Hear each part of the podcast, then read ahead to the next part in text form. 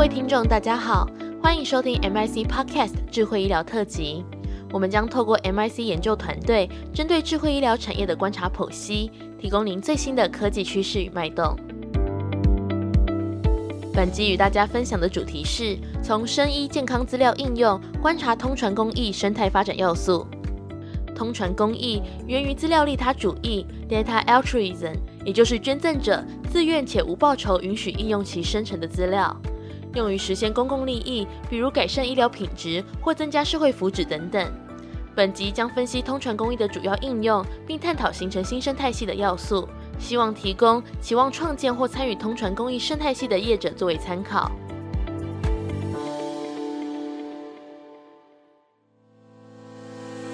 通传公益是通讯传播公益服务的简称，主要由个人、企业或法人团体运用通讯传播科技，比如物联网、人工智慧、5G，推动公益或社会发展的服务。通传公益源于资料利他主义 （Data Altruism），指特定主体自愿且无报酬允许运用其生成的资料实现公共利益，推进研究及开发更好的产品或服务。包含社会福祉、公共治理、产业经济与永续环境等范畴。在生医健康资料与通传公益应用方面，通常是由拥有运动、健康、罹病或医疗等生医健康资料的主体，或称捐赠者，自愿且不计报酬贡献自己生成的资料，并用于健康或医学研究。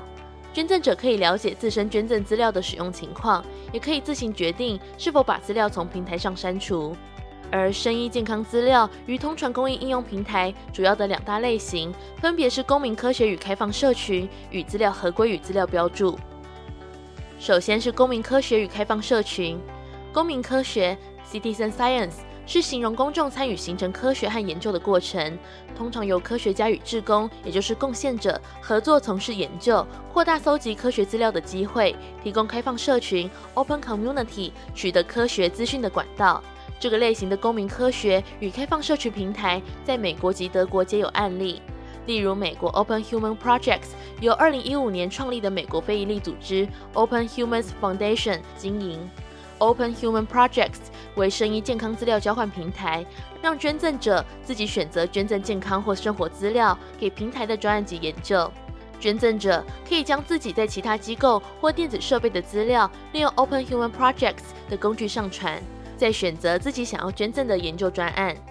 Open Human Project 可以让捐赠者匿名分享自己的资料，包含基因定序、流行性感冒量测、社群或网络使用数据等等，并且发起研究专案的单位需要说明该项研究会使用哪些资料、资料的用途、使用方式以及资料安全性，同时也鼓励将研究成果与捐赠者分享。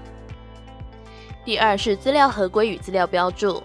当生医健康资料运用穿戴装置和物联网，通常会因为应用程式界面 （Application Programming Interface） 简称 API 缺乏标准化与规划，而形成资料各自分散的资料孤岛 （Data Silos）。因此，近几年开始建立标准化资料借接、共享的规范与架构，让生医健康资料得以跨装置整合，并运用云端工具进行更好的分析与预测。目前，在美国及德国都有应用案例。比如德国 Medical Data Donors e.V. 是二零一八年在德国创立的非营利组织，团队主要研究医疗影像处理领域，期待透过患者的医疗资料捐赠，创建一个储存大量医疗影像的资料库。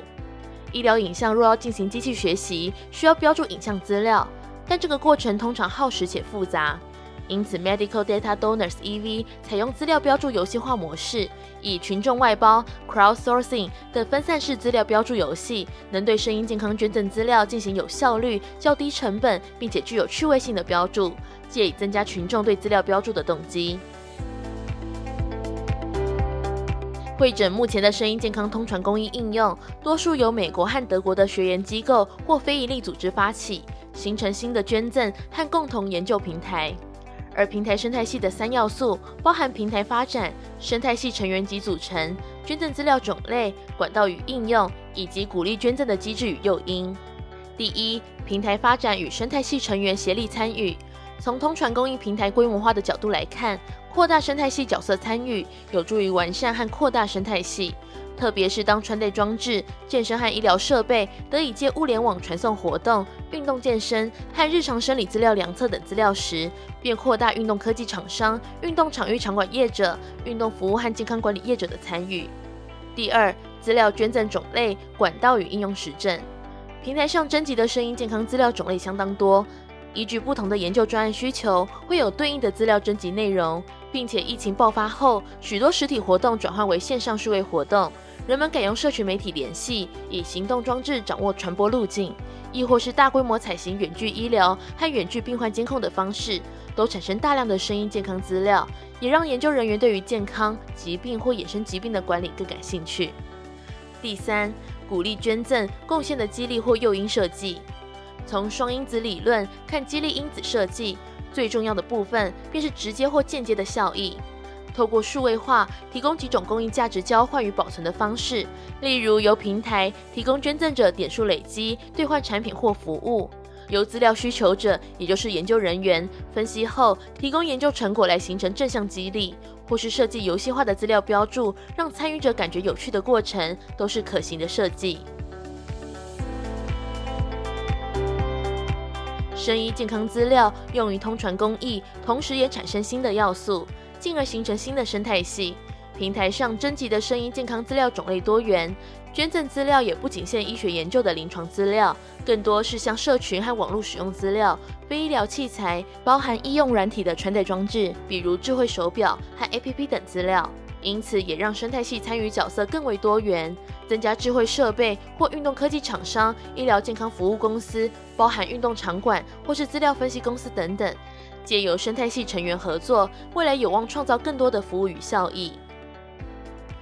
以上是这一集的智慧医疗特辑，从生医健康资料应用观察通传公益生态发展要素。